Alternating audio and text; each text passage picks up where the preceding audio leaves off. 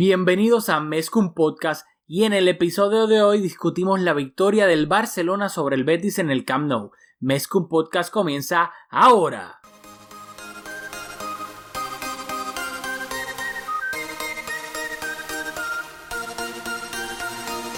Kevin Roland, contigo empezó todo. Som el millor club del món, diguin el que el Barça i vinga Apreteu-vos els cinturons, que ens ho passarem bé. Bienvenidos a Mezcum Podcast, espacio dedicado a cubrir toda la actualidad del Fútbol Club Barcelona. Les habla Rafael Damoy junto a Julio Borra. Dímelo, Julio, ¿qué está pasando? Saludos Rafa, saludos a todos y a todas las que nos escuchan. ¿Qué está pasando Rafa? Estoy aquí contando el dinero que me envió Víctor Font. Chiste interno, chiste interno. Bueno, no, no está interno porque está ahí en Twitter. Eh, todo bien, todo bien. Aquí feliz porque ganamos, el Barça ganó hoy. Es un auténtico partidazo, pero también feliz porque tenemos otro invitado en esta nueva temporada de Mezcum Podcast. Ajo, le quiero dar la bienvenida a José Rodríguez Irizarri, abogado. Lo pueden encontrar en las redes sociales, ya mismo las va a dar. Pero lo más importante, y esto es la única, lo, lo único que importa para que tú seas invitado en este podcast, el 99% de las veces, que José es culé. Así que José, bienvenido a Mezcum Podcast. Gracias Rafa, gracias Julio. Es un verdadero placer estar en este espacio, no solamente porque lo admiro mucho, sino porque por fin, de alguna manera, mi opinión como culé vale algo. Es un espacio que sé que mucha gente sigue para, ¿verdad?, tener la opinión más actual sobre, sobre las realidades del Barcelona, de tantos fanáticos acá en Puerto Rico y estoy seguro que de muchos otros lugares que lo escuchan también. Así mismo es, José. Y este, pues nada, un- eh, gracias por esta, aceptar la invitación de, de Julio y mía. Claro, claro que Este, sí. rapidito, si quieres, yo sé que eh, tú eres un hombre este humilde, pero si quieres promocionar tus redes sociales, Twitter, Facebook, lo que te dé la gana. o sea, eh, José Rodríguez Irizarry en Facebook, ahora mismo Boom Chicken Nuggets en, en Twitter, eso posiblemente va a cambiar pronto, este, razones muy personales para llamarme de esa manera. Este, nada, igualmente, lo único que hago usualmente tampoco es que me muevo mucho en esas redes, más allá de dar mi opinión en temas de política y especialmente del Barcelona, criticando a Valverde o criticando el fichaje o el quizás el fichaje de Neymar, cosas así, así que tampoco es como que algo muy distinto a lo que más probable el resto de, de nosotros hace en sus redes personales. So, Ok, eso. ok, ok, José el crítico está bien, no pasa nada. Este, nada, rapidito, eh, antes de empezar como tal a analizar el, el, pues el partido de hoy contra el Betis rapidito, Partidazo, partidazo. partidazo, tienes toda la razón. Recuerden que nos pueden seguir en las redes sociales, en Twitter, Facebook y también en Instagram desde esta temporada bajo Mes que un podcast en todas las redes sociales. Ahí ponemos cada vez que hay un episodio nuevo y también comentamos sobre los partidos, especialmente en Twitter. Y también, por último, recuerden suscribirse a Mezcum Podcast, donde sea que escuchen sus podcasts en iTunes, Spotify, Anchor, este, yo no sé, o sea, donde quiera que escuchen sus podcasts, probablemente ahí está Mezcum Podcast. De esa manera, Sorry. si le dan subscribe, recuerden que automáticamente le salen los episodios tan pronto los grabemos. Y Julio, que es el técnico aquí, el rey de los controles, él publica el podcast, le va a salir automáticamente si le dan subscribe. Y también, por favor, no lo pedimos porque queremos, o sea, no nos importa en verdad, pero de la manera en que funciona iTunes, mientras más reviews de 5 estrellas nos dejen, más le va a salir el podcast en el home feed a gente que tal vez le gusta escuchar podcasts en español, le gusta el Barça, pero no saben que existe Mezcum Podcast. Así que mientras más reviews de 5 estrellas, más nos ayuda a nosotros, pues obviamente a llegar a la, a la más gente posible, que es lo que, pues, la misión de nosotros acá, que este es nuestro hobby. Y ya, por fin, vamos a lo que vinimos. Vamos a hablar del partido del Barça, partidazo, como dijo José, contra el Betis en el Camp Nou en la segunda jornada de la liga. Hay que pues hacer un, una previa rapidito. Hay que recordar que el Barça perdió en la primera jornada contra el Athletic Club allá en Bilbao. eh, 1-0 eh, 1-0 con un gol de Aritz Aduriz. Luego en este partido pues se supo que la noticia de que Dembele eh, se lesionó, iba a estar fuera cinco semanas.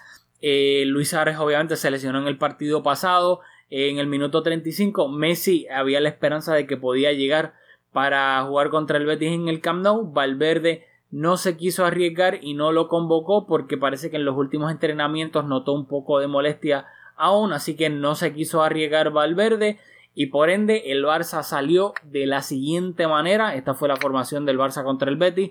Marc André Ter Stegen en la portería, defensa de cuatro, Jordi Alba del lateral izquierdo, Clemón Lenglet de, central izquierdo, Gerard Piqué de central derecho, lateral derecho Nelson Semedo, mediocampo de tres, Sergio Busquets de medio centro, Frenkie de Jong de interior izquierdo, de interior derecho Sergi Roberto. Y arriba en la delantera Rafinha de extremo izquierdo, Antoine Grisma de delantero centro y Carlas Pérez de extremo derecho y en el banquillo se encontraban Arturo Vidal, Ansu Fati, Junior Firpo, Samuel Umtiti, Iván Rakitic, Iñaki Peña y Artur. Y eh, en la grada se quedaron, si no me equivoco, eh, Carla Saleñá, Todibo, Bagué y creo que hay otro que se me está olvidando, pero eso básicamente fue la alineación, el banquillo y los que se quedaron en la grada. Así que les cedo la palabra. ¿Qué me tienen que decir sobre la alineación del Barça?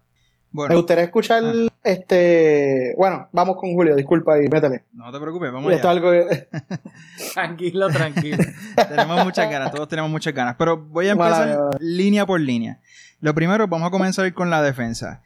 Hay caso un Titi. La temporada pasada tenemos que recordar que un Titi tuvo dos lesiones gravísimas. Se perdió en un total de 28 partidos. En esta temporada van dos jornadas. Lenglet le ha ganado a un Titi esas dos, las dos titularidades. Así que, ojo, yo digo que un Titi no sabemos cómo está físicamente, pero yo digo que uno de los mejores centrales del mundo. Yo creo que ustedes quizás coinciden y hay que ver en defensa. Eso va a ser un- una puja interesante por ver quién se consolida como el central titular y compañero de Piqué. Luego, en la media, bastante interesante también. La temporada pasada Rakitic fue suplente solo en cinco partidos. Esta temporada van dos partidos y ha salido y ha estado empezado el partido en el banco en dos ocasiones. Yo creo que eso es bastante interesante. Y en la delantera también interesante, no por sorpresa, por las bajas, como, como Rafa dijo, bastantes bajas en la delantera, pero Carles Pérez, eh, Valverde le dio la confianza, un canterano que hizo una buena pretemporada, eh, anotó dos goles contra el Vissel Kobe y yo creo que, ¿verdad? Apoyado por esa buena actuación, Valverde le dio la confianza y hoy, como Rafa lo va a abundar, hizo un muy buen partido. José, te cedo la palabra. Háblame de la alineación. ¿Qué piensas? No pienso que hay caso un Titi actualmente, pero sí pienso que hay que empezar a cuestionarse, ¿verdad? Si de alguna manera, qué momento va a tener para, para poder competir contra el Englet.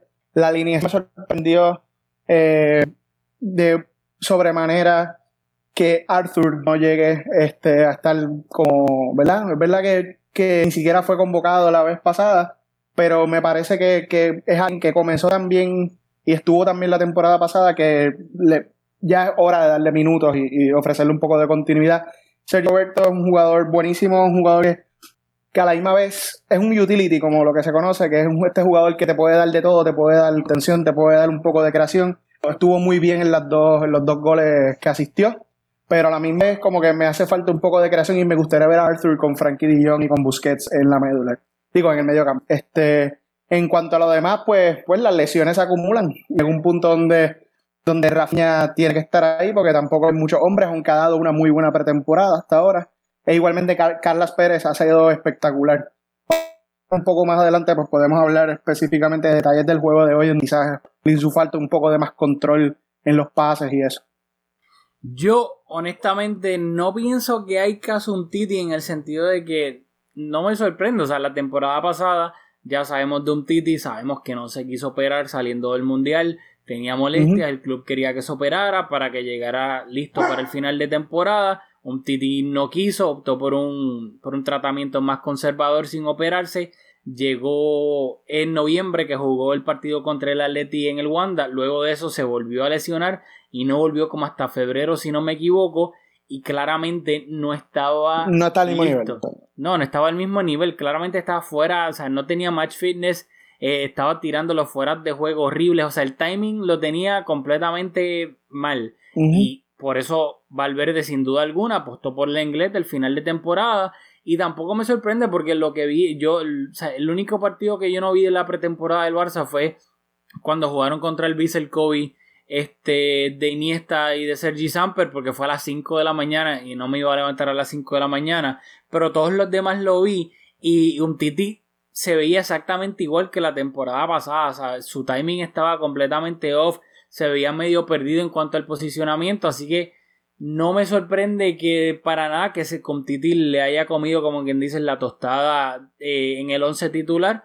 Luego que si hay caso un Titi el año que viene, si tal vez pide irse o lo que sea, pues no sé, veremos. Probablemente, si no, si termina siendo el, suplente de, de Lenglet, veremos. En cuanto a la alineación como tal, a mí me encantó la alineación teniendo en cuenta todas las, las bajas que había arriba. Lo único que a mí no me gustó y ya eso es porque para mí, pues, lo, Julio y yo lo hemos hablado acá. A mí Sergi Roberto como interior, honestamente, a mí no me gusta, no me convence. Y especialmente en un medio campo de tres. Y yo tal vez pensé, pues, eso mismo, que me sorprendió que, que Rakitic por segundo partido consecutivo estuviese en el banquillo. Y, y pues a mí yo honestamente hubiese preferido a Arthur. Aunque entiendo, y ya lo hemos hablado aquí Julio y yo, y lo creo que lo hablaremos más durante esta temporada. Si o sea, realísticamente, ¿cuánto pueden coincidir Frankie Busquets y Arthur en un medio campo? Debido a las tendencias que tienen ambos a, acercarse a la construcción del juego, bajar y recibir el balón. Este, pero el resto, o sea, entiendo que obviamente juegue Grisman. Me encantó que jugara Carlas Pérez, un extremo rápido con desborde que creo que es lo que necesita el Barça, un extremo, ¿sabes? Que, básicamente abrir el campo para que no sea un embudo en el medio. Eh, me gustó que ajustara, eh, jugara Frenkie con Busquets para ver esa química. La defensa, pues creo que es la, creo que es la defensa titular. Así que creo que el 95% del, del, del, del once inicial a mí me gustó. No sé, este, que ustedes si tienen que decir algo diferente, si no paso rapidito a hablar del primer gol del partido, que fue en el minuto 15 y el Barça para mí, y ahora les doy la palabra de nuevo, porque no quiero sentirme que estoy hablando mucho, pero para mí de los primeros 15 minutos el Barça le estaba dando un baile al, al Betis. Un baile, era un baile, era un baile estaba tocando el balón rápido, estaba asociándose bien, haciendo paredes efectivas, estaba creando peligro. Cuando perdía el balón lo recuperaba rápido. O sea, el Betis no estaba haciendo absolutamente nada.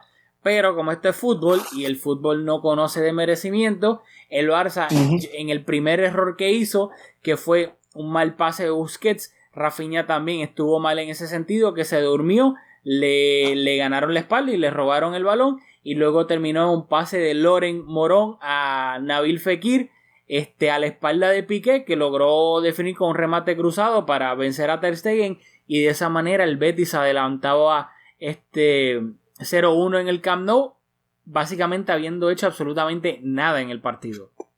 Y que de eso a mí por lo menos me sorprende algo y es que el Betis no hubiera hecho nada hasta entonces en el partido. Lo digo porque para mí el Betis en papel es uno de los mejores equipos de la liga. Es uno de los equipos más completos de la liga, tanto en defensa como en su delantera y especialmente en su medio campo. Eh, o sea, Fekir, para mí, en mi opinión, puede estar en el equipo que quiera. En el equipo que quiera. Tiene talento para competir en el equipo que quiera. Y el hecho de que él esté en el Betis, para mí hace el Betis un contendor a estar mínimamente en Europa a final de temporada. Así que me sorprende el Betis que no presionaran más, que no buscaran más la posesión. Se nota que todavía están de alguna manera tratando de, acoplarse a, a, ser un equipo diferente al que eran bajo Setien.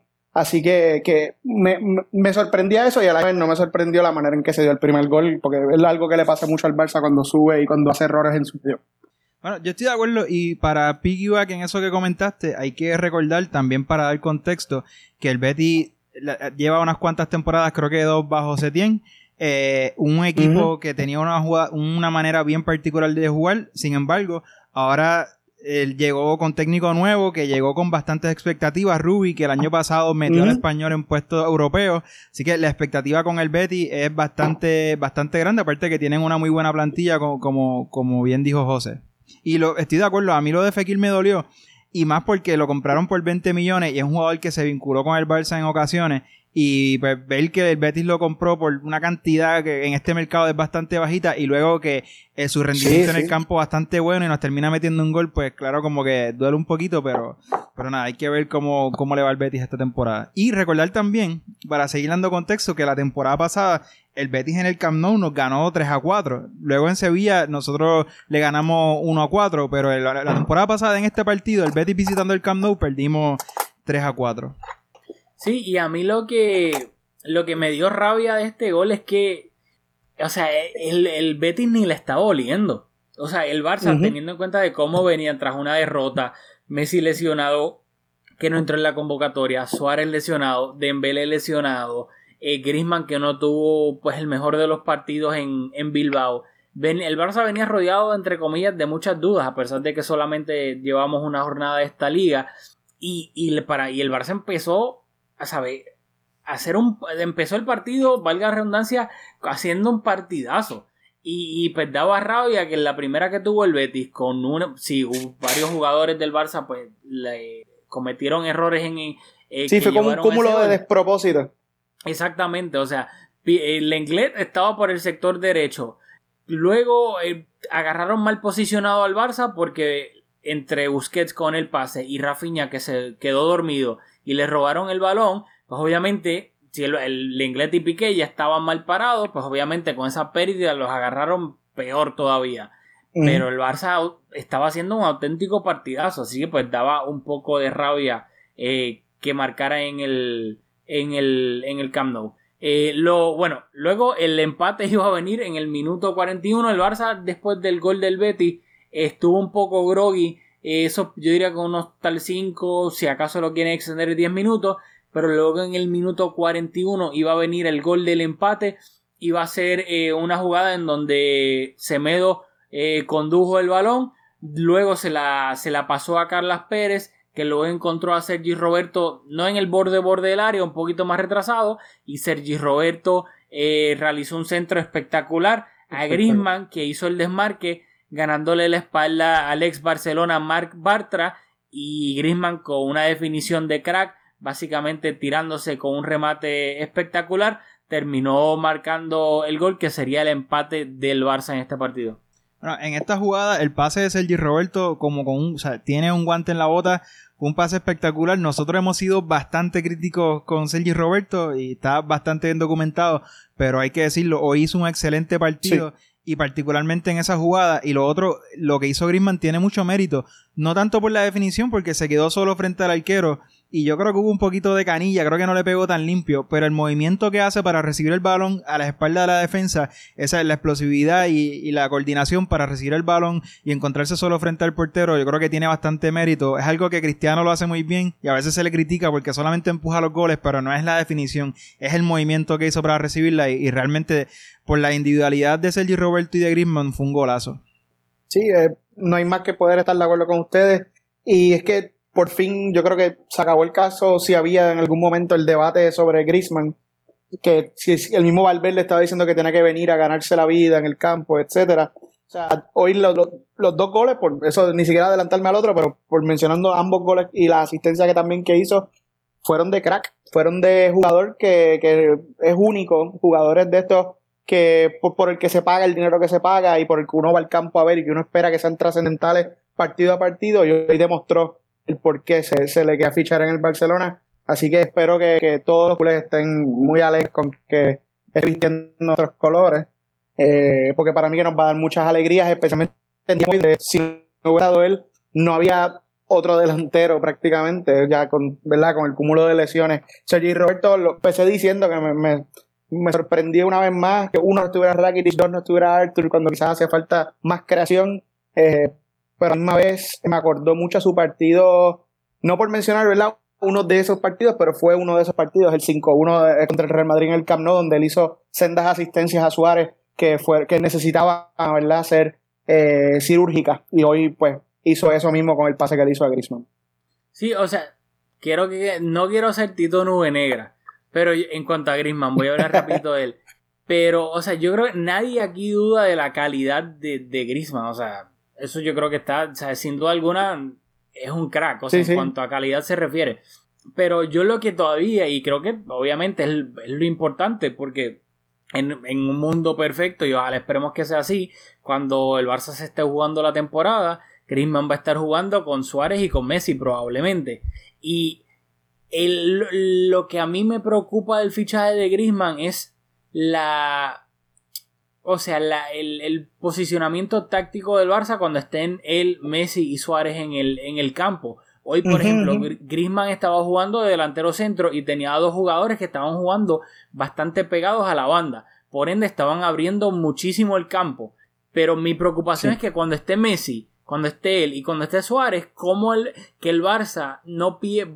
Mi preocupación es que pierda esa amplitud en el campo y se vuelva un embudo y por ende para los equipos rivales se le haga más, difícil, más fácil defender al Barça. Y hoy no fue el caso porque obviamente tenía dos ex extremos y el Barça pues estaba bastante amplio en el campo. So, yo creo que todavía lo que a mí me preocupa del fichaje de Griezmann es eso, que todavía obviamente está por verse porque pues, Messi y Suárez están lesionados. Pero en cuanto a calidad técnica, o sea, yo creo, o sea, aquí nadie discute la calidad técnica de Griezmann como claramente se vio hoy, sin duda alguna. Bueno, Entiendo yo... la preocupación, pero... Ah, perdón. No, voy a, un, un, comentario rapidito. Entiendo la preocupación, pero me parece mejor tener esa bendición que no tenerla. O maldición, si lo quieres ver así, pero es un buen problema a tener que solucionar antes de, que, de lo contrario.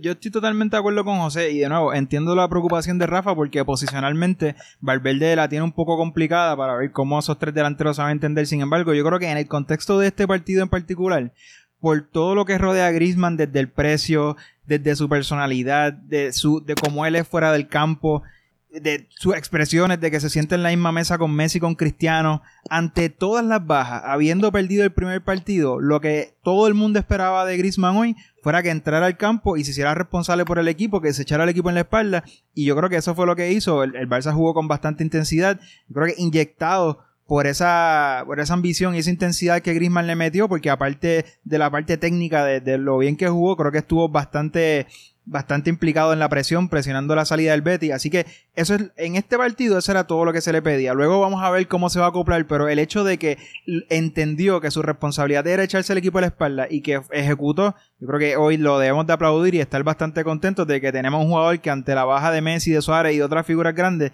pues puede cargar con el peso del equipo. No, y en cuanto a la preocupación de Rafa, me gustaría decir rapidito que um, yo tenía la misma preocupación, por ejemplo, con Cutiño que para mí Cutiño puede jugar de media punta, por ejemplo, pero yo no lo veía de interior, que era lo que se le quería, y mucho menos lo veo de, de extremo, porque en mi opinión le falta la velocidad. Si le quitas el, el tiro este firma Cutiño, no tenía otras armas en la mayoría de los juegos, y creo, creo que por eso en parte fue que no, no pudo ser su paso por el Barcelona un éxito. Al contrario, veo a Grisman como un jugador mucho más polivalente, un jugador mucho más con muchas más armas, con mucha más velocidad. Puedes jugarte de extremo en, si es necesario, en mi opinión. Puedes jugarte de media punta detrás de un Suárez. Puedes jugar de delantero si hace falta y Suárez que juega un poco más al, al extremo. Ofrece más herramientas y por eso no me preocupa tanto como, como quizás pudiera verse. O sea, rapidito, yo no, no, hoy el Griezmann hizo un partidazo y no solo por los goles, sino también lo, lo que mencionó Julio, o sea, su implicación defensiva en la presión. E inclusive antes de, de, marcar el gol, él estaba bajando a recibir el balón, eh, abría las bandas, o sea, él estuvo totalmente implicado en él, él se tomó la responsabilidad que le correspondía por todo lo que pagó el Barça por él, por sus comentarios eso de que se sentaba en la mesa de Messi, Cristiano, etcétera. O sea, él sin duda alguna hoy hizo todo, todo, absolutamente todo lo que se espera de un fichaje como Griezmann. Lo único, eh, así esa salvedad diciendo de que mi preocupación con él es cuando estén todos este, saludables, porque no quiero sonar hipócrita, porque yo antes dije que yo no estaba de acuerdo con el fichaje de Griezmann por su edad, por el precio y porque no le veía tácticamente, o sea, no, no veo cómo, no se, cómo se puedan encajar Messi, Suárez y él sin que el, el Barça pierda amplitud en el campo obviamente técnicamente creo que se van a entender sin duda alguna, pero creo que el Barça va a estar demasiado tipo embudo y se le va a hacer a los rivales mucho más fácil defender. Pero por eso hago la salvedad porque no quiero como que ah, aquí hipócrita. Ahora porque tuvo un partidazo ya olvídate. O sea, por eso hago la salvedad. Pero sin duda alguna hoy Griezmann al César lo del César, él hizo exactamente lo que tenía que hacer en todos los aspectos. Okay, vamos y eso por... lo mm. lo uso rapidito de segue para hablar del segundo gol de Griezmann que no, llegó... No, no, no, no, no, no, ah, no, espérate, espérate, pues, espérate, espérate, espérate, porque sabía que ibas a cambiar. y antes, ¿verdad? El gol fue en el minuto 41. Bueno, tú dijiste el 37. En el 41, sí, correcto. En el minuto 37, 41. no, no quiero que se me escape. Busquets le hizo un pase mágico de crack, un pase espectacular a Jordi Alba que estaba haciendo la carrera en profundidad, que luego encontró a Rafinha dentro del área y Rafinha remató, creo que el central desvió, desvió ese balón. Sidney, Sidney la desvió. La desvió. Y eso fue un pase espectacular. Y quiero utilizar esa jugada como punto de referencia para aplaudir el partidazo de Busquets. Que es un jugador que con la llegada de Frankie de Jong, la- ya básicamente todo el mundo lo había retirado. Ya luego de las expresiones de Rakitic, que Rakitic pensaba que su puesto no estaba en peligro, ya un poco insinuando que el mediocentro era el puesto que estaba en peligro. Y luego de la ilusión que crea Frankie de Jong por la calidad que tiene, Busquets se estaba quedando como un poco marginado y viene de una temporada que no fue su mejor. Pero este partido de Busquets, yo diría que junto a, junto a Griezmann fue el, el jugador del partido. Y, y vamos a hablar del partido de Frankie de Jong, pero viéndolo jugando uno al lado del otro, se vio la jerarquía, la capacidad que tiene para romper las jugadas del rival, su lectura del juego. Lo de Busquets hoy fue una clase. Sí, o sea, al final del día, yo creo que también por un poquito de orgullo, como que es lo, es lo que lo que lo que dijiste, o sea, aquí inclusive todos hemos hablado de que la posición ideal de Frankie de Jong, donde si del él, él puede llegar a ser un 10, es de medio centro, tal vez de interior puede llegar a ser un 8 o tal vez un 9, pero todo lo que se ha hablado es que la posición natural de Frankie de Jong es de medio centro, inclusive en el partido contra el Athletic él empezó de medio centro y Busquets empezó en, en el banquillo. So, yo creo que eso le tocó un poco la fibra y el orgullo. Y básicamente dijo: Mira, gallo, aquí eh, siéntate y mira cómo es que se hace. Y yo creo que eso fue lo que pasó, porque aunque sí estuvo involucrado en el, en el error que llevó al, al primer gol del Betty, pero aparte de eso, y yo sé que dirán, ah, sí, aparte de eso, sí, sé que llevó, a- fue parte Y- fundamental y- del gol. Y Rafinha no atacó el balón, que yo creo que fue un poco Exacto. compartido. Fue exacto, fue la, yo- la culpa compartida para mí, pero pues, a lo- por eso me refiero, que estuvo involucrado en, en el gol del Betty, pero a pesar de eso, el resto del partido de Busquets fue un auténtico partidazo. Y qué bueno que, que recordaste eso porque se me había olvidado por completo. O sea, el pase filtrado para habilitar a Alba fue un pase a lo Messi. O sea, el pase típico que Messi le hace a, Jordi Alba cuando está en esa área para que entonces Jordi entre al área y, y tire el centro de la muerte. Que hubiese... Es una lástima porque inclusive hasta yo me olvidé de él porque como no terminó en gol, gracias a Sidney que bloqueó el remate de Rafinha, pero fue una auténtica, o sea, una jugada increíble, un gesto técnico de, de Busquets. Claro, y, y es un lujo porque en, en papel, él siendo medio centro, su labor es principalmente defensiva.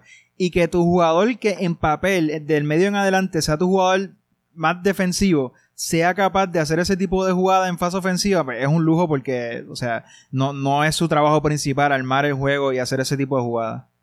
Y es que, bueno, es el genio que nos queda, más allá de Messi, obviamente, eso no hay ni que mencionarlo. Pero de esa escuela Xavi, después Iniesta, después obviamente Messi y, y Sergio, o sea, es la mentalidad de ver la jugada antes de que ocurra, ver la jugada un pase antes de los tres que van a llegar al, al- al gol. Y, es algo que no, no se compra, no se entrena, es algo que ya está ahí en su psiqui.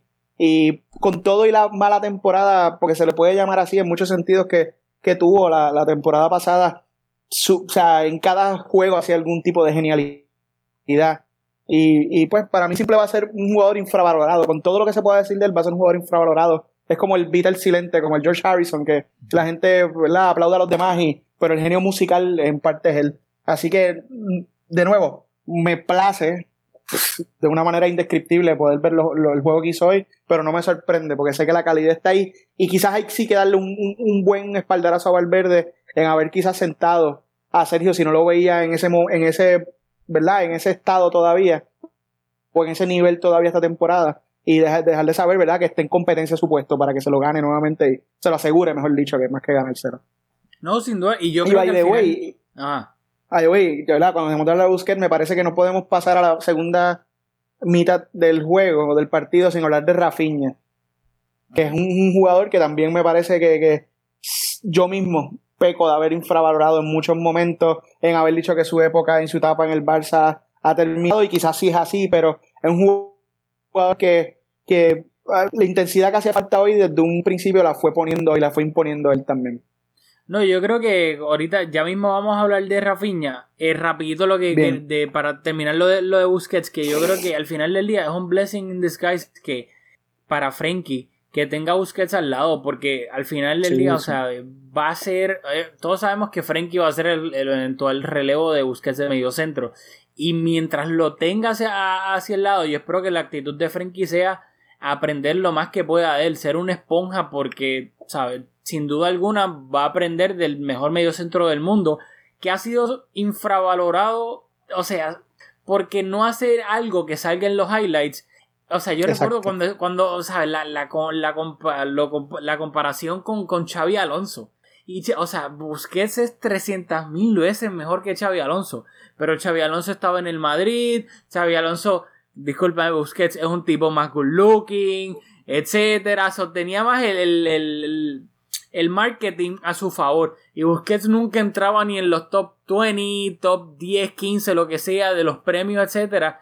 Pero lo que hace él no lo hace absolutamente nadie en el mundo. Y mucho menos en el estilo de juego del Barça, que necesitas un medio centro con unas características tan particulares como las de Busquets. En el Barça no sirve cualquier burro con los pies que te defienda ya de medio centro. O sea, en el Barça tú tienes que defender y ser excelente con el balón en los pies para ser el medio centro del Barça. Así que ya voy a usar eso un poquito de segue para hablar entonces del segundo gol de Griezmann, el segundo gol del Barça que le daba el, el liderato al Barça en este partido, que de nuevo iba a ser este aquí técnicamente Sergi Roberto tiene otra asistencia, pero o sea, por favor, Sergi Roberto simplemente lo que hizo fue devolverle la pared. Aquí no vengan a darle crédito a Sergi Roberto y luego Griezmann sacó ese remate a lo Messi al segundo palo y marcó un auténtico golazo que luego inclusive Griezmann dijo que pues de tanto ver a Messi en los entrenamientos no sé cuánto porque creo que ha tenido esta semanilla pero es el típico remate de, Messi al segundo palo y Griezmann marcó un auténtico golazo. Y o sea quiero saber la opinión de ustedes y, y todavía no he hablado de la celebración así que se lo voy a dejar a ustedes. Bueno, yo lo que quiero decir es que, y es algo que, que José lo dijo ahorita, pero lo quiero repetir, este tipo de jugada, este, tipo de individualidad, la manera en que le pegó, la colocación, la, la potencia, o sea, todo lo que involucra ese gol, justifica lo que el Barça pagó por él, justifica el salario que tiene Griezmann, porque ese tipo de gol está fuera del alcance del 98% de los delanteros en el fútbol europeo. Y eso es lo que, cuando tú haces una inversión así de grande, eso es lo que te compra un jugador que te marca las diferencias que con, que con una jugada así, de- ¿verdad? De- con una individualidad como esa, te decide un partido. Y ¿ves? el Barça recientemente se ha alejado de su modelo de la cantera, ha invertido mucho en jugadores, algunos le ha salido bien, algunos le ha salido mal, pero cuando tú haces este tipo de inversión, eso es lo que te compra un gol que te decide un partido. no y De acuerdo. Y, y no solamente que te decide un partido, es que, por ejemplo, hoy, o sea, uno puede pensar que un jugador random te va a hacer un golazo de vez en cuando, pero tú esperas esto de él continuamente y se lo vas a poner sobre la mesa en términos de, esta es tu responsabilidad, aunque estés jugando Messi, que estés jugando Sara, que estés jugando quien sea, se espera esto de ti. Y eso se, se entiende que, que el, que el rol que él va a cumplir va a ser ese. Así que esperemos, ¿verdad? Que pueda seguir haciéndolo y, y que pueda, ¿verdad? Mantenerse a este nivel. Así mismo, y luego Griezmann tenía una celebración guardada que, o sea, yo dije, ¿para dónde, para dónde diablos va Griezmann? Y va a Griezmann donde el community manager del Barça, de las redes sociales, eh, creo que el, el que maneja Instagram y, y Snapchat, si no me equivoco, del Barça, y tenía guardado confeti de color blaugrana y lo tiró al aire así, celebrando como hacía LeBron James con la tiza. Así que yo creo que Griezmann hay, hay que dársela. Está haciendo todo lo posible, ya sea con sus compañeros, tratando de buscarle la vuelta a Suárez con, los con el mate, eh, Messi en los entrenamientos, ahora con la afición haciendo esto con el Barça. Creo que por lo menos hay que darle A for effort que Griezmann está tratando de ganarse tanto a los jugadores como a la afición luego de pues que todos sabemos que hace dos años te- tuvo la oportunidad de fichar por el Barça, hace un año y algunos meses, y no lo hizo, decidió quedarse en el Atlético de Madrid. Así que yo creo que por lo menos hay que darle A for effort en cuanto a eso se refiere. Sí, la celebración bastante particular. eh, conocido que Griezmann es fanático del baloncesto. Eh, lo hemos visto en muchas ocasiones con jugadores de la NBA y, y pues, ¿qué, qué, qué puedo decir? Me- me- me de dio- Brooklyn es fanático, si no me equivoco, de, de los Brooklyn Nets, si no me equivoco, es fanático. A mí me, me dio mucha risa. En el momento no me fijé cuando Rafa me, me escribió como que viste la, la celebración de, de Griezmann a lo LeBron y ahí fue que lo entendí cuando lo volví a ver como que ah, Griezmann. Pues a mí, yo, o sea, yo vi que él estaba corriendo detrás de la portería, que iba como a la esquina donde había fanáticos. Yo juraba, y esto, ¿verdad? Quizás soy yo que pienso que, la- que en otras cosas, pensaba que le iba como que a pedir un perdón a la afición. Pues acuérdate que mucha gente decía que el primer partido de Griezmann, cuando llegara al Camp Nou, la gente lo iba a buchar por toda la situación, de lo que pasó el año, que básicamente se burló de, de lo que ya se había acordado con el Barcelona. Hizo el documental aquel patético, este, que, ¿verdad? Que es algo que ha quedado en el olvido y que bueno. Pero, pero qué bueno, ¿verdad? La misma vez que fue algo más alegre y que fue algo más aplaudible en términos de, de hacer que la, de, que la, ¿verdad? Jugar, jugarse el jueguito con la afición, de tirar a los LeBron James, le quedó bien chévere y, y estoy seguro que veremos mil celebraciones origi- originales de juego en juego, de partido en partido. Honestamente, ustedes saben lo que yo pensé. Yo, porque obviamente si vieron el partido, o sea, no digo ustedes dos, sino cualquiera que vio el partido sabe que el director o el realizador, como lo quieran llamar en su país, a la oportunidad que tenía de enseñar a Suárez y a Messi con Mateo, Tiago y Delfín, el hijo de Suárez, los enseñaba. Y obviamente, pues todos sabemos que Mateo es bastante peculiar, así que cada vez que tenía una oportunidad, el director del el realizador del partido mostraba a tanto a Messi con Suárez con sus hijos. Así que yo de momento pensé que él estaba yendo hacia donde Suárez y Messi para celebrar con ellos. Como que de nuevo, tratando de buscarse el cariño de ellos, o sea, a la mala. Nunca me esperé que fuese a agarrar el un confeti, mucho menos, y tirarlo a los Lebron. Así que no sé, tal vez yo pensé que iba donde ellos a, jugar con Thiago y con Messi, no sé. e- Eso era lo que yo, entre comillas, me esperé de Griezmann. Tan pronto lo vi caminando, lo que me pareciera como que para el público. Así que, este, nada, pues sabemos que Griezmann es así, le gusta hacer esas cosas, le gusta el baloncesto, así que Estrambótico, Bueno, estrambótico. Exactamente. Luego, el tercer gol del Barça iba a llegar al minuto 56. Un pase de Nelson Semedo a Carlas Pérez en el borde del área que con el primer toque iba a extender el balón para poder sacar espacio para sacar ese remate. Y luego más que un remate fue básicamente un pase a la red para marcar el tercer gol del Barça y la calidad, la frialdad que tuvo para definir eh, en ese momento, yo creo que lo más que hay que resaltar de Carlas Pérez. Y lo estaba hablando con Julio, o sea, antes del gol, Pero yo le iba a decir, no, no tienes que decir tú. Ah, pues dale, pues dilo tú, dilo Iba, tú. ibas a lucir más humilde si esperabas que yo lo dijera, entonces tú... bueno, nada, dos cosas. Lo primero, que no lo dijiste, pero la jugada comenzó con una recuperación de Busquets y yo como estoy en mi campaña defendiendo a Busquets, no quiero que, que- que eso pase desapercibido.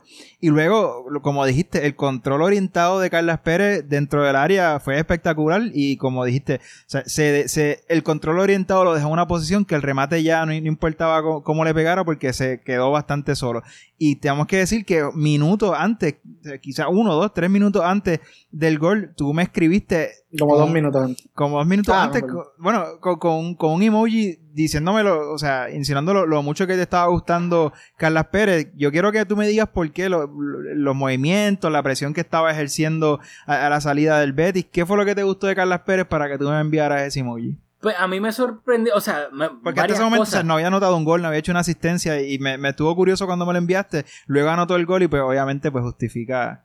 Es que es la actitud, la personalidad, y que sí, esto suena clichoso y voy a dar obviamente ejemplos más concretos, pero cuando suben un canterano que, teniendo en cuenta todas las bajas que había en el Barça, que la primera jornada se perdió, que obviamente habían bastantes interrogantes de cara a este partido, y pues obviamente sin duda alguna Griezmann iba a ser el, el enfoque de la delantera, pero ver a Carlas Pérez desde el primer minuto agarrar el balón, encarar, hacer desmarques obviamente por la velocidad que tiene, cada vez que agarraba el balón no, no se veía tímido, no era ok, pues la paso para atrás a lo Coutinho. O sea, me sorprende la personalidad que tiene un canterano como él, no estoy diciendo que obviamente todos los canteranos son así, ni mucho menos, pero que la, la diferencia en, en la personalidad de él con lo que vimos, por ejemplo, de alguien como Coutinho, eh, él cada vez que agarraba el balón trataba de encarar, o si no, hacía un desmarque para que lo buscaran, pues le filtraran un balón al espacio. Este, cuando estaba cerca del área, los centros que tiraba eran centros duros, con intención, con peligro entre el portero y la espalda de los centrales, o sea, lo que entre comillas se conoce como los centros de la muerte. Y cuando remataba, si tenía una oportunidad, no tenía ese miedo de que, ay, déjame pasarla porque no sé, no. Si él tenía la oportunidad, Sí, sí, que- sacaba un remate duro, o sea, él decía, yo vengo aquí a comerme el mundo como... Y claro, obviamente no quiero ya aquí este salarlo, etcétera, pero me recordó mucho en cuanto a actitud cuando subió Pedrito en la temporada 2009-2010, que tenía Henry por delante, que obviamente Henry no tuvo un buen rendimiento esa temporada 2009-2010, pero Pedrito básicamente le dieron la oportunidad y él no tocó en la puerta, él le metió una patada y la derrumbó. Y en cuanto a actitud me recordó tanto a Pedrito que me encantó ver todo lo que hacía, o sea, presionando la velocidad, ap- aportando tanto que era lo que necesitaba Grisman como entre comillas un compañero y él dijo ok pues yo voy a ser el, el Robin de Grisman en este en este partido Ah, Yo estoy de acuerdo con que hizo un partidazo, de verdad, más allá del gol, eh, creo que a, mí me sorprendió bastante porque como dijiste, la pretemporada yo, yo realmente no pude ver los partidos con tanto detenimiento y he escuchado a muchas personas hablar de que hizo una muy buena pretemporada, pero en algún momento de la primera mitad yo tengo aquí en mis notas y escribí Carlas Pérez con más iniciativa que efectividad. Y es lo que tú dices, a veces hay jugadores que cuando le dan esto, este tipo de oportunidad, la iniciativa pesa mucho más que su rendimiento. O sea, que, que el hecho de que se atreviera y que encarara y que fuera atrevido, eso hay, hay que aplaudírselo. Aunque en muchas ocasiones no estuvo muy efectivo y no le salían las cosas, pero lo siguió tratando y tratando y tratando hasta que consiguió anotar el gol. Mira cuántos partidos del Barça uno ve a veces desde la defensa está encerrada, que aquí no era tanto el caso, pero estaban bastante, ¿verdad?, atrás. Y uno dice, ¿por qué nadie tira? ¿Por qué nadie tira? ¿Por qué nadie tira? ¿Por qué nadie tira? Y se notaba que la intensidad que, que tenía Carlas era la de, si tengo el mínimo espacio, voy a tratar. Eh, Cuando digo lo de hace lo de dos minutos ahorita, que pues, no sé a qué te refleja el mensaje, y es que dos minutos antes del gol de, de Griezmann, del segundo gol de Griezmann, él tuvo una que la- le terminó, ¿verdad? Terminó chutando con la derecha, que no, no es su pierna fuerte, y la, la botó para la grada, pero tuvo la intensidad de estar ahí, la velocidad de llegar. Eh, no parece un jugador de 21 años o un jugador que acaba de subir de, ¿verdad? De, del segundo equipo o, ¿verdad? La situación que él, que él tenga. Parece un jugador mucho más veterano en cuanto, ¿verdad? Quizás, quizás, ¿verdad? Como dicen por ahí, que la ignorancia es atrevida, no, pues olvídate, voy a tirarme todas, la oportunidad que me den. Pero es un jugador que de verdad que yo creo que me gusta la comparación con Pedrito. Eh, la, la comparación que yo voy a hacer, ¿verdad? No es la mejor por, por cómo se el desenlace que se dio con ese jugador, pero los primeros partidos que tuvo Munir en aquella temporada, donde hizo en los primeros dos o tres partidos, hizo varios goles, me gustó, o sea, hubiera me gustado que se mantuviera a este nivel. Y ojalá que pase lo mismo con Carlas. En cuanto a las oportunidades, ¿verdad? Obviamente mientras los lesionados vayan volviendo al equipo y a la alineación, pues quizás sean menos. Pero ojalá que, que aproveche ahora y, y que se mantenga y que Valverde le dé oportunidad como le ha dado hasta ahora. Totalmente de acuerdo y, y, y lo, algo este, que dijo Julio ahora que, que me encantó y creo que es lo que se puede definir que más que efectividad, aunque sí terminó marcando el gol y no estoy, estamos diciendo que, que o sea, fue sloppy ni nada, pero que fue contundente, o sea, se veía con actitud de que yo me voy a comer al mundo, a mí no me importa, esta es eh, mi oportunidad y a mí nadie me la va a quitar. Y o sea, me encantó y fue una sorpresa bastante grata porque, por ejemplo, yo acá, yo sufrí la, la marcha de Malcolm, o sea, a mí me encantaba Malcolm como suplente en el Barcelona, que saliera del banco, Igual. que fuera titular en algunos partidos, porque pues decía, claro, tenemos un extremo rapidizo, rapidísimo como el Dembele, pero pues lamentablemente Dembele se lesiona bastante y cuando no tenemos a Dembele, que de nuevo lamentablemente es bastante, muchas veces pues bastante tiempo, entonces nos falta ese extremo con rapidez, con desborde, que juegue pegado a la banda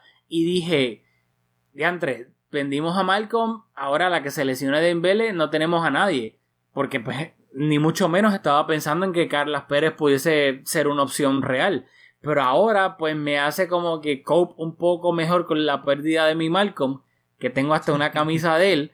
eh, y pues como que me da un poco más de. eh, la pérdida de Malcolm que me dolió, la puedo ahora como que Asumir un poquito este, mejor. asumir un poquito mejor.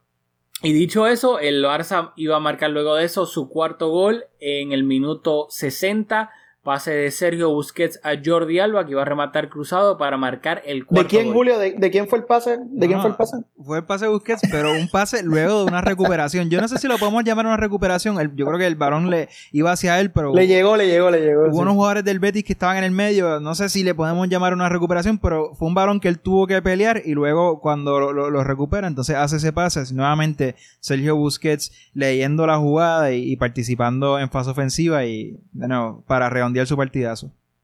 Bueno, y entonces en el minuto 74 el Barcelona iba a realizar su primer cambio, salía Sergio Busquets, eh, ovacionado por todo el público en el Camp Nou y por Julio de su casa, y e iba a entrar Arturo Vidal, y luego lo digo porque en el minuto 77 se iba a completar la manita del Barcelona a pase de Antoine Griezmann, Arturo Vidal con una definición espectacular dentro del área, casi cayéndose, deslizándose con el borde interno, define al mismo ángulo con una potencia increíble, que obviamente nada que hacer por el portero del Betis, Dani Martín, para marcar el quinto gol del Barcelona. Algo que me tengan que decir de eso. Bueno, yo quiero destacar la, la asistencia acrobática de Griezmann, eh, bastante vistosa, y, el, y la definición de, de Arturo Vidal también bastante vistosa. Ya el partido estaba definido, pero, pero igual eh, fue un gol bastante bonito. A mí Griezmann me, me fascinó, me fascinó la idea de que él pueda hacer eso continuamente, si es que ¿verdad? lo logra mantener. Este, esa asistencia no es fácil cayéndose al piso y obviamente pues Vidal me pareció un gol bien, voy a decir algo que suena ridículo por todo lo que se mencionó ese fichaje en su momento, pero me pareció un gol pauliñesco. De esos goles que hizo Paulinho que eran como que cayéndose, que eran al final del partido, pero a la misma vez este, bien peleado, bien fajón. Y ese es el tipo de, de jugador que es Arturo Vidal y ojalá que, que también mantenga eh, el nivel que, que se le vio que entró en principio, aunque era un juego ya prácticamente decidido. Qué caballo, Paulinho. Tú sabes Este- que yo soy Team Paulinha. No, Julio es el presidente, el fundador y presidente del fan club de Paulinho. No, no, te digo, Eh, Paulinho, bueno, Paulinho no, nos dio partidos, en- o sea, me acuerdo que el gol que hizo contra el Getafe para dar la victoria, eso fue una temporada donde también hubo que, en- al principio, ¿verdad? Ir peleando contra, para llegar a esos primeros puestos y mantenerlos, aunque al final se ganó por un montón de puntos, pero, pero Paulinho dio sus puntos y a mí me encantó y fue un fichaje tan criticado en su momento que, que me gustó más todavía, ¿verdad? Que tuviera éxito en el Barça. Gracias No, no, por el apoyo. Sin duda alguna, o sea, yo lo digo relajando, pero en verdad Paulinho, o sea, se criticó muchísimo, lo criticaron y al final del día, si no terminó, no era el prototípico eh, mediocampista del Barcelona, pero fue efectivo y marcó goles importantísimos que ayudaron a- en esa liga, sin duda alguna. Así que Paulinho, desde aquí te mandamos saludos. Y ese es el estándar en que yo creo Paulinho que debemos... eh, No está en China ahora mismo, en el Eversun China, Gansu, sí, sí. Ese mismo, ese mismo. Este, pues, como quiera, ese es el estándar en que yo por lo menos tengo a que Vidal debe llegar, y aunque suena absurdo, no, porque es el Paulinho de quien estamos hablando, pero que es un jugador que de verdad dé puntos partido a partido. Sea, y los pelee, y yo sé que a final de temporada pasada fue bastante importante en las alineaciones, así que, que es algo a lo que veremos a ver si llega de nuevo. Asimismo, este, luego del gol de Arturo Vidal, se iba a realizar el segundo cambio del Barcelona. Iba a salir Carlas Pérez, de nuevo también ovacionado por el Camp Nou. E iba a hacer su debut Ansu Fati, eh, canterano del Barça por de 16, años, de 16 años, si no me equivoco. Que Ujú. inclusive este mismo verano se le renovó el contrato. Obviamente tuvo ofertas de, de varios equipos. El Barça pues le hizo una oferta que le, este, le, le agradó a él como a su padre también. Y lo, lo digo esto porque también escuché, o sea, lo digo porque en el verano también se fue un canterano famoso. Yo diría que más por su eh, promo mediática que por lo Por que la mayoría pelo. de la gente le había visto. Xavi Simons. Y luego todo el mundo, obviamente, pegando el grito en el cielo. Ay, Dios mío, el Barça siempre dejando ir a todo el mundo.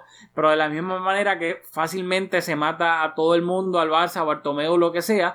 También, pues, si vamos a ser justos, el Barça también, por ende Bartomeu y la Junta, o quien sea el encargado como tal de hacer eso, renovaron a Ansu Fati y ahora es un canterano de 16 años que está debutando en el Camp Nou y que por los eh, 12, 15 minutos que jugó lo hizo bastante bien Y luego les voy a dar paso para que hablen de Ansu Fati si quieren o lo que sea. El tercer Sí. cambio del Barça fue en el minuto 81, salía Rafinha y se incorporaba el dominicano Junior Firpo. Así que les cedo la palabra para que me hablen de lo que quiera para terminar ya aquí. Sobre, sobre Ansu Fati, este, hay que tirarse el Mr. Chip, ¿verdad? El momentito Mr. Chip de decir que es el segundo jugador más joven en estrenar como en el primer equipo con el Barcelona a sus 16 años y no sé cuántos meses y días, y que acaba de, de empezar la temporada jugando para Víctor Valdés en juvenil y hoy hace su, entre- su estreno en el Camp Nou jugando, ¿verdad? Con el primer equipo, para mí es algo que, yo no me acuerdo ni que yo estaba haciendo a los 16 años, posiblemente tratando de colarme en Brava con fakes, ah, con fake IDs y cosas así. Así que está fuerte, ¿verdad? Y que, tenga, ¿verdad? La- la- las características y, el temple para poder jugar como lo hizo. ¿Verdad? Que era un partido ya bastante decidido y todo lo demás, pero sorprendió su calidad. Eh, tuvo la oportunidad de marcar un gol que, pasó casi rozando el segundo palo, si no me equivoco ahora. Este, yo espero que siga, se le siga dando la oportunidad, ¿verdad? Que va a tener competencia además, pero que es un jugador que, por lo menos en términos de futuro, va a dar mucho de qué hablar, espero. Y, y ya Messi le dio hasta su bendición por Instagram, que eso es algo que no lo hace con todo el mundo. Messi no es vocal con esos términos con todo el mundo, así que me pareció un gran gesto de capitán y, y ojalá que, que escuchemos mucho más el nombre de Ansu Fati. Ah, Sobre Ansu Fati, yo tengo que decir que la diferencia entre este podcast y otros medios que, que hablan del Barcelona, o sea, ni Rafa, ni yo, y José, seguramente tú tampoco vemos los partidos de- del equipo de Víctor Valdés. Así que sabemos, realmente sabemos muy poco. Hoy seguramente fue la primera vez que muchas personas lo vieron jugar. Así que hay que darle tiempo y la oportunidad al jugador a, a- a que Claro, se desarrolle. Y, y yo creo que ver un jugador de 16 años y proyectar cuál va a ser su rendimiento es, una, es una destreza súper difícil. Incluso hay muchos jugadores que a los 16 años tienen una posición totalmente diferente que la que tienen cuando llegan al equipo grande. Así que es un jugador del cual yo desconocía, no voy a mentirle porque realmente no, no, no, no tengo nada que aportar y nada, hay que tener paciencia y ilusionante. O sea, dicho eso, hizo para, de nuevo, para la edad que tiene, hizo un, tuvo unos buenos minutos. A la grada le da mucha ilusión siempre acercarnos más a esa idea de recuperar jugadores de la cantera, así que esperemos que sea un jugador que tenga una buena proyección. Pues, Sí, o sea, eh, contra- contrario a ti, yo sí había escuchado del antes de hoy, eh, a mitad de semana, cuando ¿verdad? fue llevado a los entrenamientos del primer equipo. Así que, ajá, mi opinión, créeme que va pues, igual que la tuya en términos de, de que lo veo quizás jugar por primera vez hoy, si no me equivoco, pero, pero no deja de sorprender, no deja de sorprender, ¿verdad? Saber la realidad de que tiene 16 años y que pueda tener esa, enseñar esos gestos de calidad. Bueno, pues Ansu Fati, esperamos verte mucho más en el Barça y este te deseamos todo lo mejor. Eh, luego para terminar aquí rapidito una anécdota, en el 79 Loren Morón marcó un auténtico golazo para poner el partido 5-2, que obviamente pues no influía en el resultado final, pero nada, fue un auténtico golazo, así que... Quizás el único asterisco que tiene el partido de Griezmann que hizo un partido redondo, fue un mal pase de Griezmann. Ah, bueno, un mal pase de Griezmann, verdad, también ahí Frenkie estaba medio turuleco. Eh, antes de... Ah, no, antes, antes, de... an- antes de irnos, yo tengo varios comentarios, Claro. pero eh, siendo Frankie de Jong uno de los jugadores más ilusionantes de esta temporada, yo creo que debemos dedicarle un poquito más de tiempo. Por Yo eso creo mismo. que, ah, vamos allá. Yo creo que hoy, jugando Frankie de Jong de interior izquierdo, Sergio Roberto de interior por derecha y Sergio Busquets de medio centro. Para mi criterio, de los tres jugadores, el del partido más discreto, el, el- el partido que menos me gustó fue el de Frankie. Me gustó bastante más el de Sergio Roberto y para nosotros, o para yo particularmente decir eso, se necesita porque sabemos que, que no me encanta. Sergio Roberto, como dijo Rafa, hizo dos asistencias, una de ellas eh, cuestionable, pero de los tres jugadores del medio campo fue el, el jugador que más intervino, el jugador que, que más tocó el balón. Eh, así que quería, no quería cerrar sin hablar de que eh, Frankie de Jong, su segundo partido, no jugó mal. eh, pero nuevamente, jugando al lado de, de, de, Sergio Busquets, eh, fue, yo creo que fue una oportunidad de crecimiento que seguramente veremos que mientras avancen los partidos y más juegue al lado de Busquets, vamos a ver cómo esa pareja va, va a empezar a jugar mejor, pero es- estoy seguro que el rendimiento de Frankie de Jong es, y su calidad y su capacidad es para hacer partidos mucho mejores que, que el de hoy. y la madurez que tiene de que él termine un partido aunque sea los de pretemporada. Yo sé que eso fue también medio mediático el poner la foto, pero él estaba literalmente estudiando su partido después del Nápoles en un iPad mientras la gente estaba hablando y, y chichi, ¿verdad? conversando. Es un jugador que se nota que, bueno, ya lo enseñó el año, la temporada pasada en Champions con, y en, y en la con el, con el Ajax. Es un jugador que, que yo creo que va a marcar una época en el Camp Nou también. Julio dice que esa foto fue fake news. que Puede ser, puede ser, por eso- por eso dice. Ah, ah, yo, yo, mi, mi punto es que a mí me sorprendería que los demás jugadores no tengan acceso a una tableta con las jugadas más relevantes o, o unos apuntes posicionales del cuerpo técnico. Yo estoy seguro que, que el resto de la plantilla también tiene acceso a eso y que seguramente siendo Frankie un jugador nuevo, pues a él le tiraron la foto, pero yo estoy seguro que si él lo hizo, el resto de la plantilla lo puede hacer y ha- habrán algunos jugadores con menos disciplina Por que lo eso- hacen, pero estoy seguro que hay un montón de otros jugadores que lo hacen también. Por eso hice el caveat de que me parecía también una movida mediática, pero es que también lo digo basado en, la- en lo que se vio de la temporada pasada, donde fue un líder en un, un equipo joven, un equipo de gente que quizás individualmente no tiene un super talento, pero como equipo cohesionaba en gran parte gracias a él. Sí, este. Yo estoy de acuerdo, o sea, aquí, sin duda alguna, creo que somos. De la misma manera que no somos tan fans de Sergio y Roberto, creo que Julio y yo somos bastante fans de, de Frenkie. Y sin duda alguna, pues nos encanta que haya estado en. que esté en el Barcelona, mejor dicho.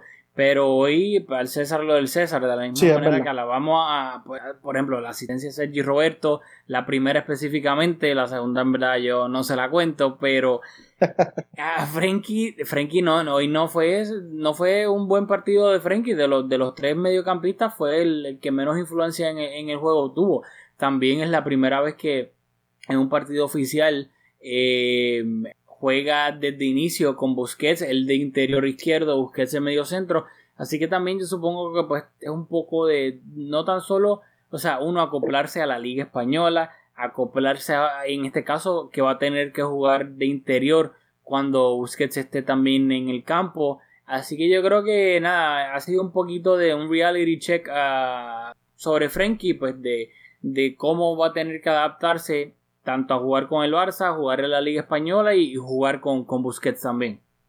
Oye, ya que sé que estamos terminando y yo soy estoy invitado aquí, que no todos los días voy a tener estos micrófonos abiertos, me gustaría preguntarle a ustedes como expertos que mantienen estas jornadas jornadas, visto lo visto hoy y sabiendo los problemas de lesiones que se están teniendo y la edad de los jugadores que ya van llegando poco a poco, les hace- en su opinión, hace falta el fichaje de Neymar hoy día en el Barcelona. Rafa, te cedo la palabra. Ah, qué ratito me la tiraste ahí.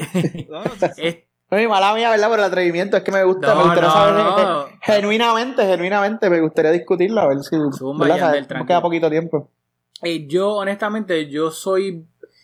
Yo no sé si validario es una palabra, pero la voy a decir porque no me importa. Pero ustedes saben a lo que me refiero. Siempre y cuando, Sí, sí. como, como el programa del señor este con el micrófono alto y flaquito, The Price is The Right. price is right. Exacto. Siempre y cuando the price is right. Porque para mí, si Neymar está saludable, para mí Neymar es el tercer mejor jugador del mundo. Y yo creo que, o sea, que el Barça lo vuelva a tener ya, obviamente, echando a un lado la manera en que se fue, etcétera. Obviamente que tendría que quitarle la, la denuncia al club, etcétera. Pero hablando ya futbolísticamente solamente, yo creo que si Neymar está saludable, o sea, sin duda alguna, ¿quién no quisiera tener a Neymar en, en su equipo? Y creo que le, le vendría, ¿sabes? Como, como anillo al, al dedo a, a este Barça, pero siempre y cuando the price is right. Si el Barça lo perdió porque él se quiso ir y el PSG pagó la cláusula de dos- 2.25, si no me equivoco, millones de euros, el Barça teniendo en cuenta que el que tiene el problema ahora mismo es el PSG, no es el Barça. Si el Barça lo puede fichar o lo puede tener Sí, sí. en préstamo de la manera que sea, sería básicamente como la cherry encima del bizcocho o de la torta o del pastel, como quiera que, que le llames al- a, eso.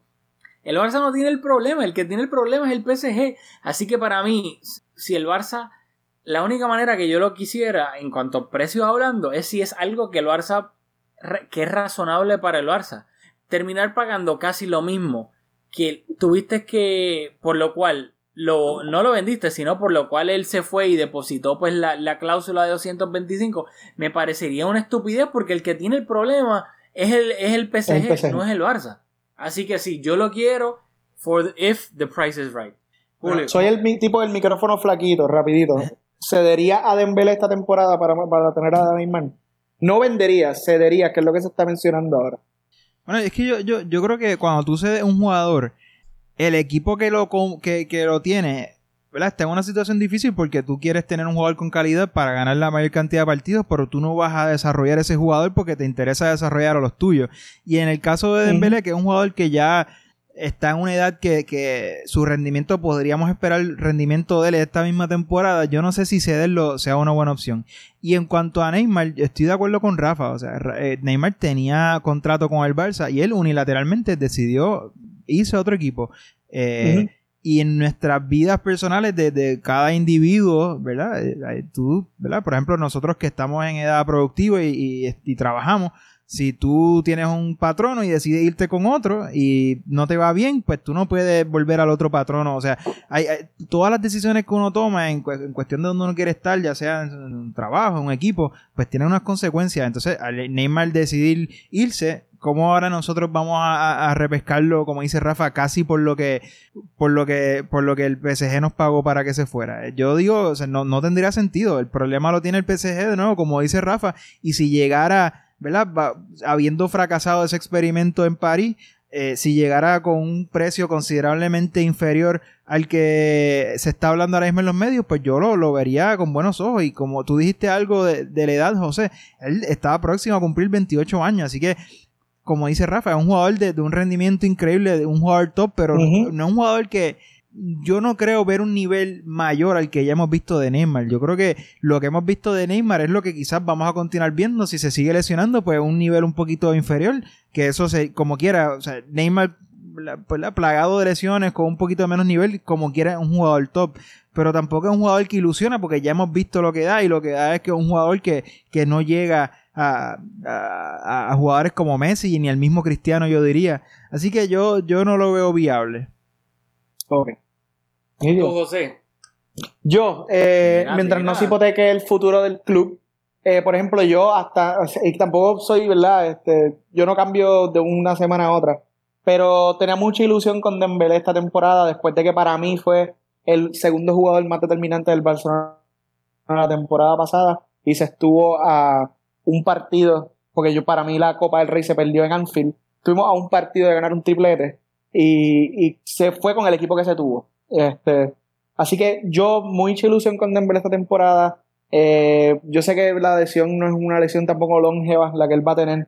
Eh, no me gustaría verlo irse del Barcelona, no me gustaría que perdiera protagonismo en el Barcelona, pero a la misma vez eh, Messi me lleva un mes de vida, así que yo básicamente cuento mi vida en, en años de Messi. Y a Messi no le queda mucho tampoco en términos de años top, top, top, al nivel que él mantiene ahora mismo.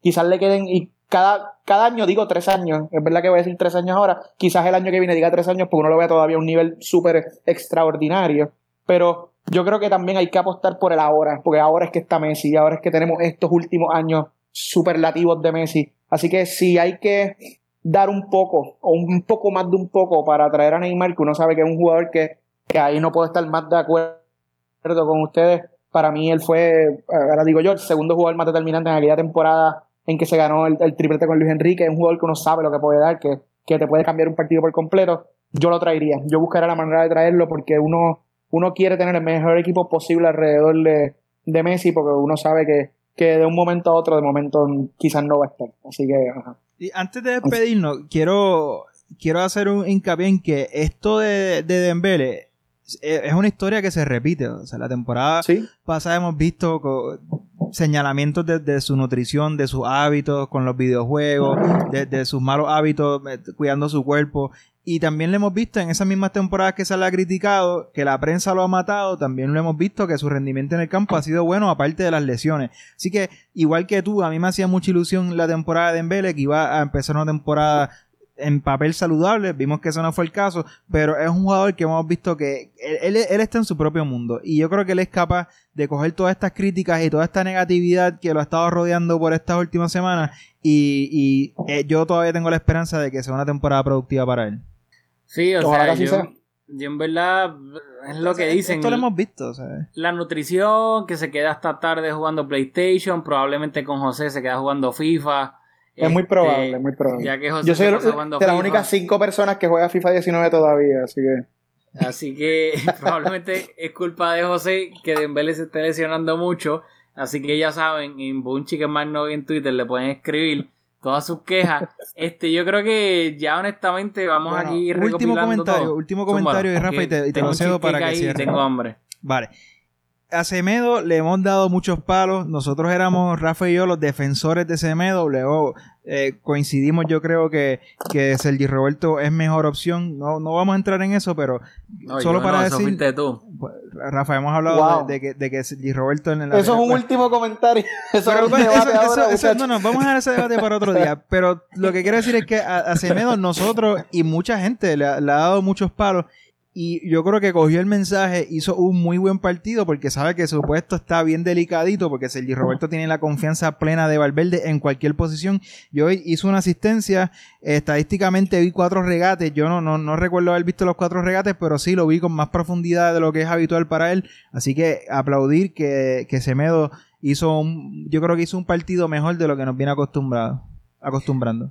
Pues qué bueno, porque aunque yo creo que eso también se debe a que pues, Sergi Roberto es un comodín que worst case Valverde sabe que lo puede poner de lateral, por ende Bagué se ha quedado en la grada en los últimos dos partidos porque si por alguna razón Valverde tiene que cambiar o se lesiona Semedo, sabe que cuenta con ese comodín de Sergi Roberto ahí.